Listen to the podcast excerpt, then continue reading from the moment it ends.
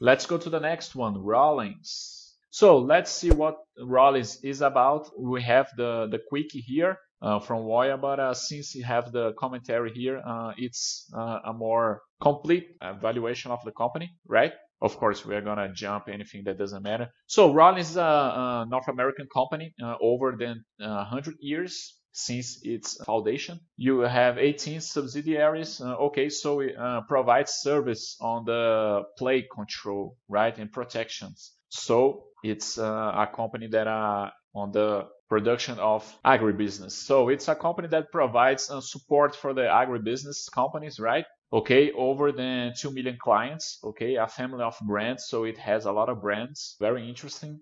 And here uh, has the explanation for each brand. Okay, so a lot of things here. So uh, it supplies to the all over the world. It's not just on the US. You have four four lines of business: commercial, residential, termite, and others. Okay, interesting here. We're gonna see that the numbers they are spectacular. So he's talking about the the negative debt and the great generation cash flow. So in 2019, the company made an acquisition that uh, increased uh, very expressively uh, the debt However, uh, the company managed to keep the a low a low debt, so that's what it, it's showing here. Because in 2019, this debt it's because of uh, acquisition that they made. Okay, so a non-recurrent thing. We already know the motive.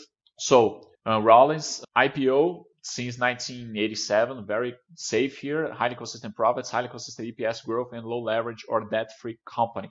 So let's go to the numbers. EBITDA increasing here, net income it's like a mirror, no problems here. Net profit margin, uh, we can see that it's a margin um, below around 12 so it's a different segment right guys? Not going to be like the other ones that we saw that the margin was around 40% like mastercard and the which was the MarketAxess holding. So it's uh, the segments uh, it's something that if you're going to make comparisons guys you can only make comparisons with the margin from companies of the same segment right guys? Otherwise it doesn't make any sense okay so consistent very good numbers Let's check out here debt, zero debt until 2018. This is something extraordinary, right, guys? Even the the debt, not the net debt that I'm talking about, the debt was completely zero. But in 2019, they made an acquisition and they had to get get some debt. But anyway, net debt uh, over EBITDA, pretty safe here, lower than one, no problem there. Free cash flow,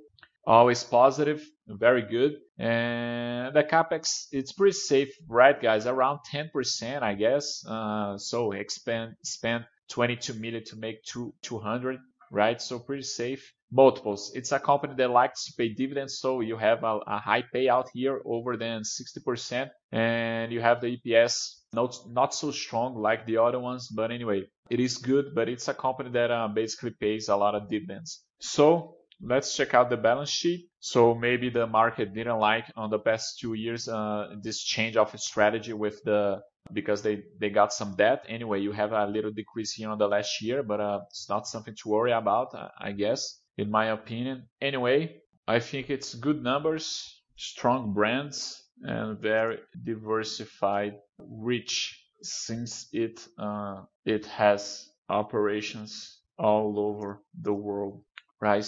Okay, so let me confirm my vote.